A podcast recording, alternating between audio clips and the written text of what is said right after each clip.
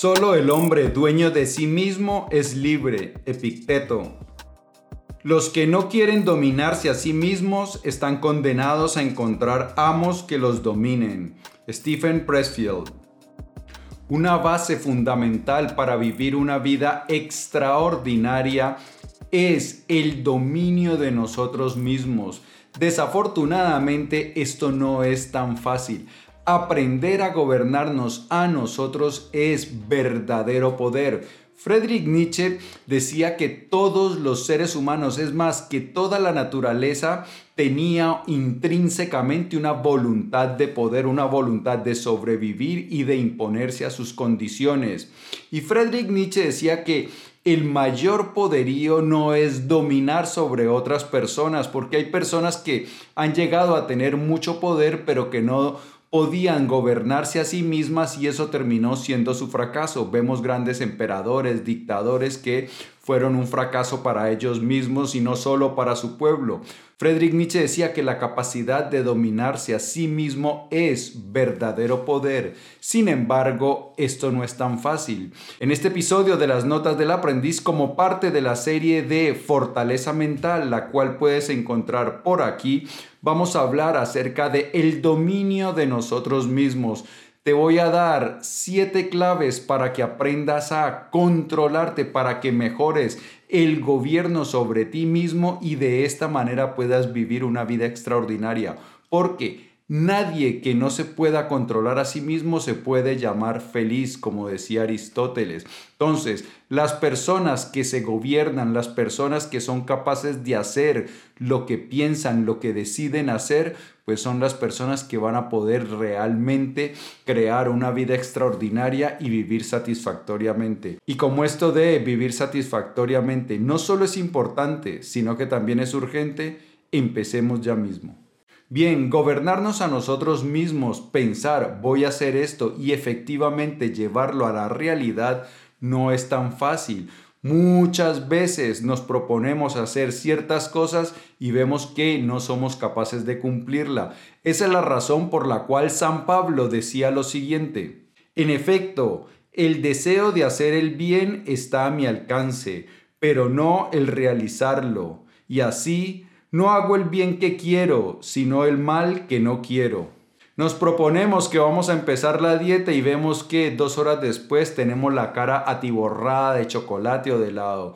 Vamos a ir al gimnasio y decimos, ah, mejor mañana porque hoy pues inicia esa nueva serie y no me la quiero perder. Entonces, nos proponemos muchas cosas que al final no las cumplimos. Entonces, es importante para nuestra salud, para nuestra felicidad, para nuestro éxito profesional, en cualquier área de la vida, aprender a hacer las cosas que nos hemos propuesto porque saber lo bueno, saber qué tenemos que hacer no es tan difícil. El problema es llevarlo a cabo. Entonces vamos a empezar con la primera clave para que mejores el autodominio. Mentalidad.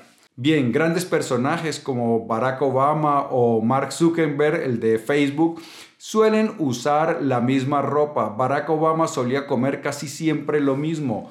¿Por qué hacían esto? Pues bien, existía una teoría que decía que nosotros al momento en que empezamos a tomar decisiones, empezamos a agotarnos. Es decir, cuando tratamos de hacer lo correcto, pues empezamos a agotar nuestras reservas de fuerza de voluntad y al final terminamos entonces cayendo de la manera más miserable. Esta idea surgió por diferentes investigaciones científicas en las cuales se le ponía a la gente a que resistiera ciertas tentaciones una y otra vez y lo que veían era que progresivamente iban fallando más, más rápidamente. Entonces, a medida que ejercitaban su fuerza de voluntad, pues las personas terminaban fallando.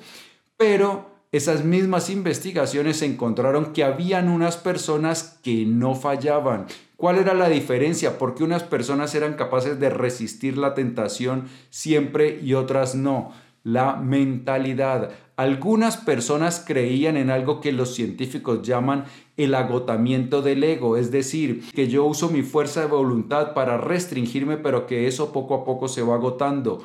Pero hay otras personas que no creían en esa teoría, que creían que su fuerza de voluntad era ilimitada. Pues bien, para las personas que creían que su fuerza de voluntad era ilimitada, eso resultaba ser cierto. Entonces, aquí está la primera clave. Tienes que adoptar la mentalidad de que tu fuerza de voluntad es ilimitada, no que se agota, sino que tú tienes que saber con base en estos estudios científicos que puedes tener fuerza de voluntad durante todo el día. No creas que tu fuerza de voluntad se agota por uno o dos episodios porque entonces va a ocurrir así cómo nosotros pensamos acerca de nosotros mismos termina convirtiéndose en una profecía autocumplida. Por eso, importante, la mentalidad que no te limita. Piensa que tienes un autodominio ilimitado y poco a poco llegarás a él. Vamos con la siguiente. Haz un plan. Bien, cuando nosotros queremos aumentar nuestro dominio, es bueno tener un plan, tener unos objetivos. ¿Qué es lo que quiero yo lograr? Cuáles son los objetivos que me propongo, porque resulta muy vago decir, no, voy a mejorar mi autocontrol, pero ¿en qué áreas? ¿Cuáles son los aspectos que realmente quieres mejorar? ¿Cuáles son los objetivos que quieres lograr? Porque de esta manera ya vas entonces a enfocar tus esfuerzos, tu atención, tu energía en ciertas cosas que quieres lograr. Entonces debes identificar ¿Cuáles son las áreas? Pues que quiero perder tantos kilos de peso, que quiero eh, ponerme más en forma, que quiero ir al gimnasio, o que quiero terminar la maestría, o que quiero aprender un nuevo idioma. Entonces, necesitas objetivos claros para que puedas ejercer tu autocontrol. Eso de no, quiero ser más disciplinado en general es mucho más difícil. Necesitamos concretarlo. Continuemos. Descubre tus por qué.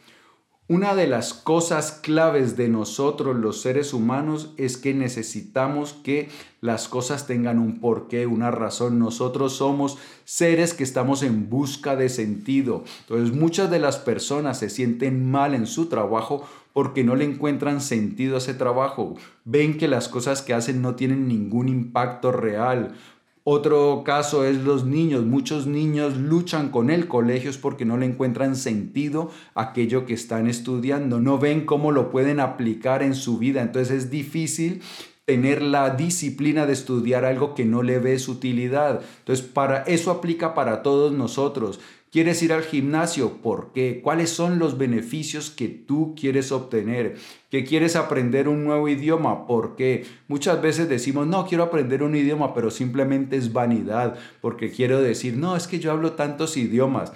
Ese no es un por qué fuerte, poderoso. Como decía Friedrich Nietzsche, el que tiene un porqué soporta casi cualquier cómo. Entonces, cuando nosotros tenemos razones poderosas para hacer algo, es mucho más probable que nos aferremos a eso y que perseveremos en eso. Entonces, necesitamos siempre razones razones sólidas. Entonces, en el punto anterior, elegiste unos objetivos y entonces, ¿por qué los objetivos? ¿Cuál es el beneficio que quieres obtener de esos objetivos? ¿Cómo va a cambiar tu vida cuando alcances esos objetivos? Cuando tienes eso claro, pues eso ayuda a que perseveres en esa meta. Continuemos. Pequeños pasos. Esto es, entonces ya tienes un plan, ya sabes qué es lo que quieres lograr y luego tienes que preguntarte a ti mismo, ¿cuáles son los pequeños pasos que puedo realmente hacer?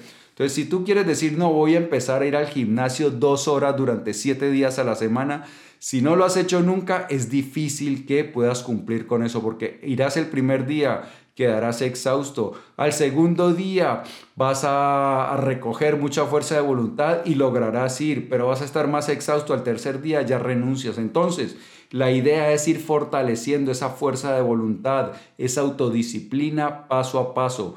Es mucho más efectivo hacer cosas pequeñas que pensar en cosas grandes que nunca se realizan. Entonces, importante es ir ejercitando nuestra fuerza de voluntad con pequeños desafíos, pequeños logros. Entonces, te propones, voy a empezar a hacer ejercicio, me voy a poner en forma, pero ¿cuál es lo mínimo que estoy dispuesto a hacer? No, pues que salir a caminar cinco minutos, eso está bien. Que voy a empezar a meditar, ¿cuál es lo mínimo que estoy dispuesto a hacer? No, pues un minuto, un minuto, pues un minuto. Luego, con el paso de los días vas incrementando, pero tienes muchas más probabilidades de fracasar si te propones meditar una hora al día y efectivamente a los, a los dos días ya has olvidado ese plan porque resulta muy duro. Entonces, pequeños pasos. Vamos con la que sigue. Visualiza. Esto está plenamente comprobado por la ciencia. Nuestra imaginación nos puede ayudar a conseguir las metas. Entonces, si quieres ir al gimnasio, una de las formas es visualizarte yendo al gimnasio. De esta manera vas diciéndole a tu mente qué es lo que queremos hacer. Si quieres comer sano, visualízate, practica visualizar comiendo sano. Practica también rechazando las tentaciones, la dona, no, no, no me voy a comer esa dona. El helado, no, no, no me lo voy a comer. Entonces tú puedes visualizar, dedicas dos, tres minutos al día pueden ser dos veces al día o tres veces al día, una por la mañana, una por la tarde, una por la noche. Te visualizas en el gimnasio comiendo sano, o leyendo, o meditando, lo que sea. Entonces, esto lo hacen los grandes atletas. Sabe la ciencia que a un mismo nivel de entrenamiento, los atletas que mejor se desempeñan son los que más visualizan. Entonces puedes visualizarte realizando las acciones que quieres realizar. Sigamos. Evalúa. Esto es algo también vital, debes evaluar tu progreso. Esto es lo que yo hago cada semana. Cada semana me propongo eh, a leer tantas horas, a publicar tantos videos, a, hacer tantas horas de ejercicio. Y entonces voy evaluando si voy cumpliendo o no. Eso lo hago cada semana, pero también tengo mi plan diario. Entonces ¿Para qué voy a hacer durante este día? Esto, esto, esto son mis actividades del día. Y al final, pues evalúo qué logré hacer, qué, qué me quedó por hacer. ¿Qué puedo hacer entonces para corregir aquello que no estoy haciendo? Entonces, es importante que evaluemos nuestro progreso. Es bueno, por ejemplo, tener una agenda, un cuaderno donde vamos revisando nuestro progreso. ¿Cuántas veces fui al gimnasio? ¿Cuántas horas dediqué a aprender el nuevo idioma? ¿Cuántas horas eh, le dediqué a mi plan de negocios? Entonces, podemos evaluar porque cuando evaluamos tenemos ya cifras concretas de si estamos progresando o no. Y además cuando nos tenemos que enfrentar a nuestra propia censura, cuando tenemos que evaluarnos a nosotros mismos, pues es mucho más probable porque no queremos nosotros presentarnos ante nosotros mismos como que no estamos cumpliendo, que no estamos progresando. Y esto es algo que recomendaba mucho Séneca. Séneca también al final del día se evaluaba y como él sabía que cada noche se iba a evaluar, pues tenía más probabilidades de que durante el día se comportara como quería. Continuemos.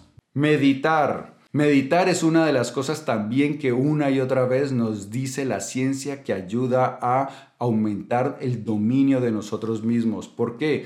Muchas cosas que hacemos nosotros las hacemos de manera inconsciente. Muchas veces cogemos el teléfono sin siquiera pensar. Muchas veces la gente que fuma coge el cigarrillo sin pensarlo.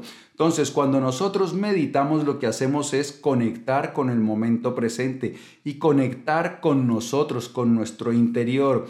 Y cuando nosotros estamos observando nuestro interior, pues es mucho más fácil que nos demos cuenta cuando surgen, por ejemplo, esos antojos, ay, que quiero un chocolate, ay, que quiero mirar el teléfono, ay, que quiero no sé qué. Entonces, es mucho más fácil darse cuenta y también es mucho más fácil resistirlos, porque muchas veces vamos a notar que esos antojos, esos impulsos no son tan difíciles de resistir. Uno los puede notar y ve que no son tan poderosos que tengamos que efectivamente obedecerlos. Entonces la meditación nos ayuda a resistir los antojos, a resistir los caprichos que nos surgen que no quiero ir al gimnasio o que quiero mirar el teléfono, que quiero ver otra serie, que no sé qué. Entonces uno ve, nota cómo ese impulso está ahí, lo reconoce y deja que se marche. No tiene necesidad de actuar. Lo que uno descubre a través de la meditación eh, es que hay picores que no es necesario rascar, que simplemente notándolos desaparecen. Y es una herramienta poderosísima para controlarnos, para evitar caer en las tentaciones. Pues bien, esos son los siete factores. Si además quieres aprender a controlar tu ansiedad y descubrir cómo tu ansiedad puede ser una clave para la grandeza, por aquí te dejo un episodio para que le eches un vistazo. Nos vemos en el siguiente.